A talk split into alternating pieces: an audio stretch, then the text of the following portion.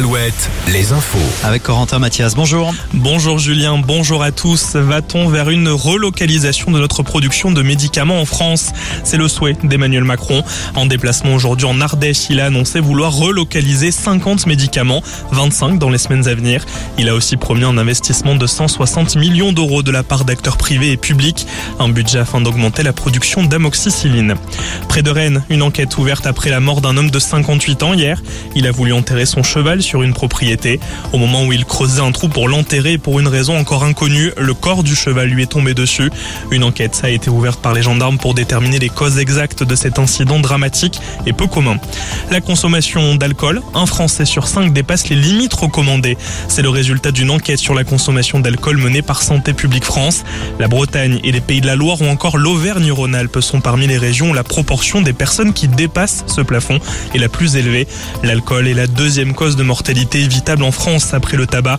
Rappelons que le maximum est de 10 verres par semaine. L'immobilier dans une mauvaise passe, le volume des transactions est à son plus bas niveau depuis 1990, annonce de la Fédération nationale de l'immobilier. Par rapport à l'année précédente, on enregistre une baisse de 150 000 transactions, soit moins 15%.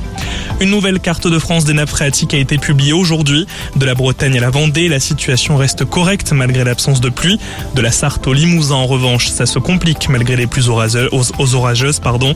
Les arrêtés de restriction se multiplient en ce moment. Les précisions de Denis Lebar. Oui, deux exemples, Corentin. La Creuse, tout d'abord. Un arrêté concernant l'irrigation, mais aussi la consommation des particuliers a été pris hier. Il concerne les trois quarts du département. Il est par exemple interdit d'arroser les jardins et les terrains de sport en journée. Le deuxième niveau d'alerte sur quatre est déclenché dans ce département. Et puis autre exemple, la Vienne. Les restrictions concernent l'ensemble du département. Arrosage interdit entre 11h et 18h. Quant au remplissage des piscines, il est désormais interdit partout, sauf exception. La remise à niveau est autorisée. Autorisé également un premier remplissage si le chantier a commencé avant l'alerte. Finalement, ça fait beaucoup de piscines.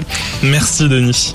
Les Bretons veulent récupérer le record de la plus grande chenille au monde. Le 5 juin dernier, un premier record avait été établi à Saint-Brieuc lors du festival Rock, mais ce record a été battu le week-end dernier par les Normands de Rouen. Dans le Finistère, deux amis veulent que ce record revienne en Bretagne, à Concarneau. Elles donnent rendez-vous aux Bretons le 21 juin, jour de la fête de la musique, dans le centre de Concarneau, pour tenter de récupérer ce record et peut-être l'inscrire au livre Guinness des records. On passe au sport avec les Canaries qui ont choisi la bowl pour leur stage. Oui, les hommes de Pierre Aristouille qui retrouveront le terrain le 6 juillet prochain partiront en stage du 17 au 22 juillet à la Bolle comme l'an dernier. Notez aussi que durant l'été, les jeunes et verts joueront plusieurs matchs amicaux. Le 15 juillet face à Laval en Ligue 2, le 23 juillet contre Angers toujours en Ligue 2. La météo. La météo avec manouvellevoiture.com. Votre voiture d'occasion disponible en un clic. Les orages encore et toujours présents sur les deux Charentes et le Limousin. Quelques coups de tonnerre à signaler également dans le Maine-et-Loire. Demain, retour du soleil sur l'ensemble de nos régions.